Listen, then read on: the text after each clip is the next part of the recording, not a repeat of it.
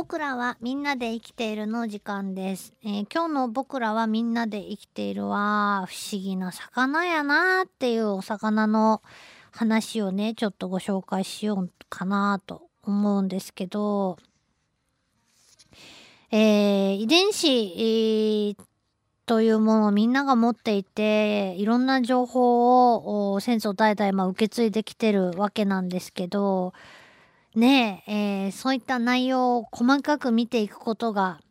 どんどんできるようになってきてそれでいろんなことがいろんな生き物から分かってきている。しかもまあそのそれぞれまあ要するにそういうことが分かってくるとどうして生き残ってこれたのかとかまあ要するに今今存在できている理由とかまでね分かってくるんでしょうけど面白い魚がいるんですってよ。えー、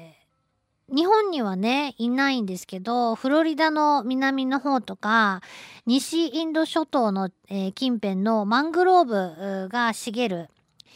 えー水ね塩水でも育てる植物がいろいろありますがそういった植物が茂っているようなぬかるみに、えー大きさわずかわずかね2 3センチしかないちっちゃなちっちゃな魚タップミノーって呼ばれる魚なんですけどそんな魚が住んでるそうです。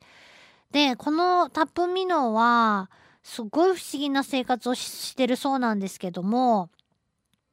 魚って言ったら普通チラチラこう泳いでね小さい魚とかみんなでこう泳ぎ回ったりとかしてるイメージあるんですけど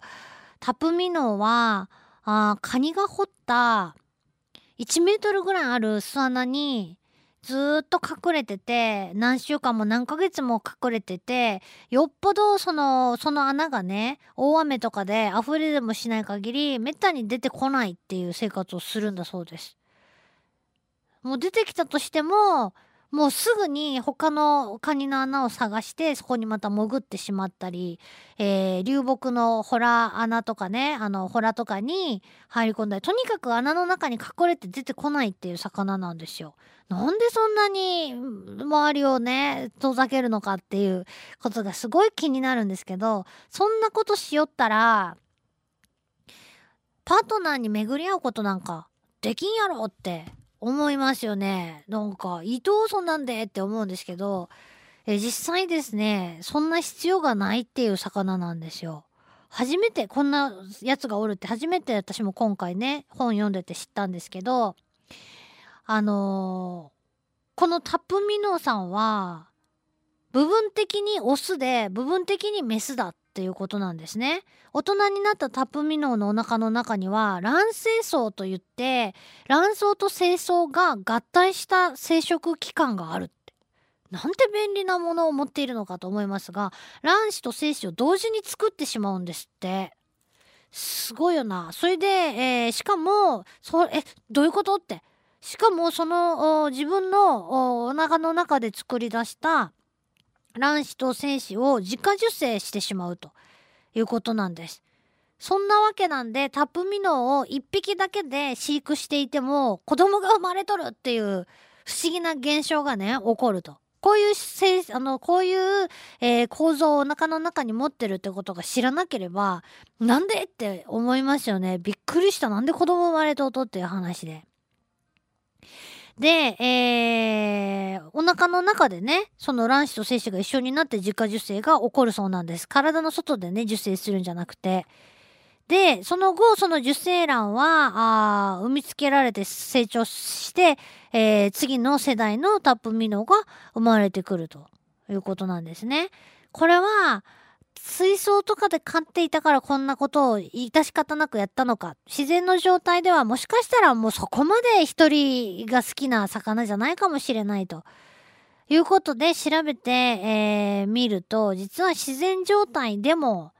タプミノは主に自家受精をやってあの繁殖というか繁殖って言えるのかって思いますけど自家受精してるってことが分かったと。えーものすごい近親交配の特徴がはっきり現れていたっていうことなんですねその辺で調べてみると。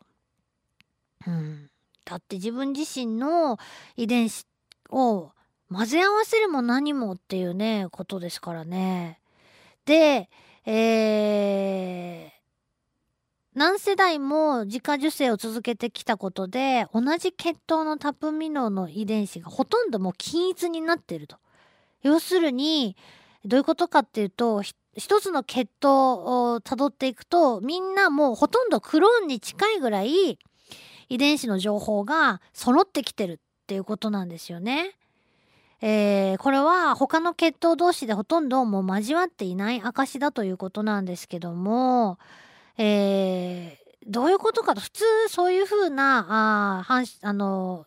増え方をすると、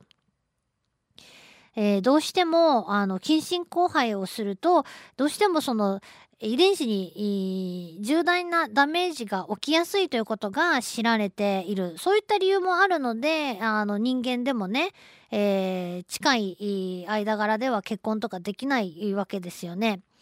でえー、そういうことはもう昔から知られているのにそれをもう根底から覆すような生き物がいると。近親交配で生き残ってきてるというのはどういうことかって、えー、言うとまあ近親交配によって、えー、まあその遺伝子の衰弱を逆に、生き延びた血統だけが今生き残ってるんじゃないかと。そりゃそうやろうねと思いますがあ結局そのやり方でそのやり方だったからこそ今のところ生き残ってこれてるっていうような血統が力強く生きてるっていうね、えー、ことなんじゃないかなと。